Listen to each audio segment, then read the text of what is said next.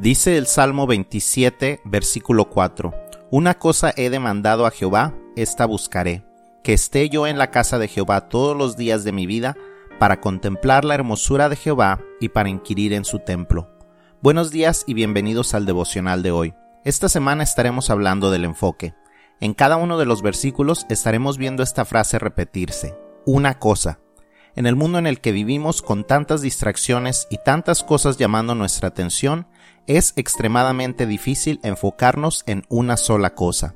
Pero como estaremos viendo esta semana, cada una de las cosas a las que Dios nos llama a enfocarnos son de extrema importancia para nuestra vida.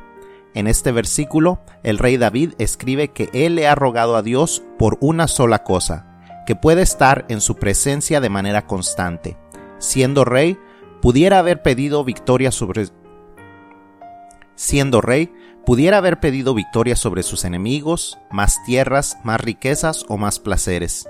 Pero David se enfoca en una sola cosa, estar constantemente en la presencia de Dios. David sabía que cuando su corazón estaba centrado en adorar a Dios y tener una relación cercana con Él, el resto de las cosas caerían en su lugar. Eso debe ser una meta para cada uno de nosotros también.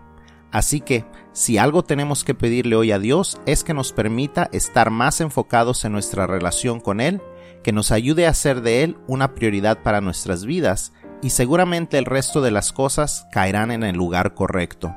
Pero cuando Dios está fuera de lugar, entonces todo lo demás estará en total desorden.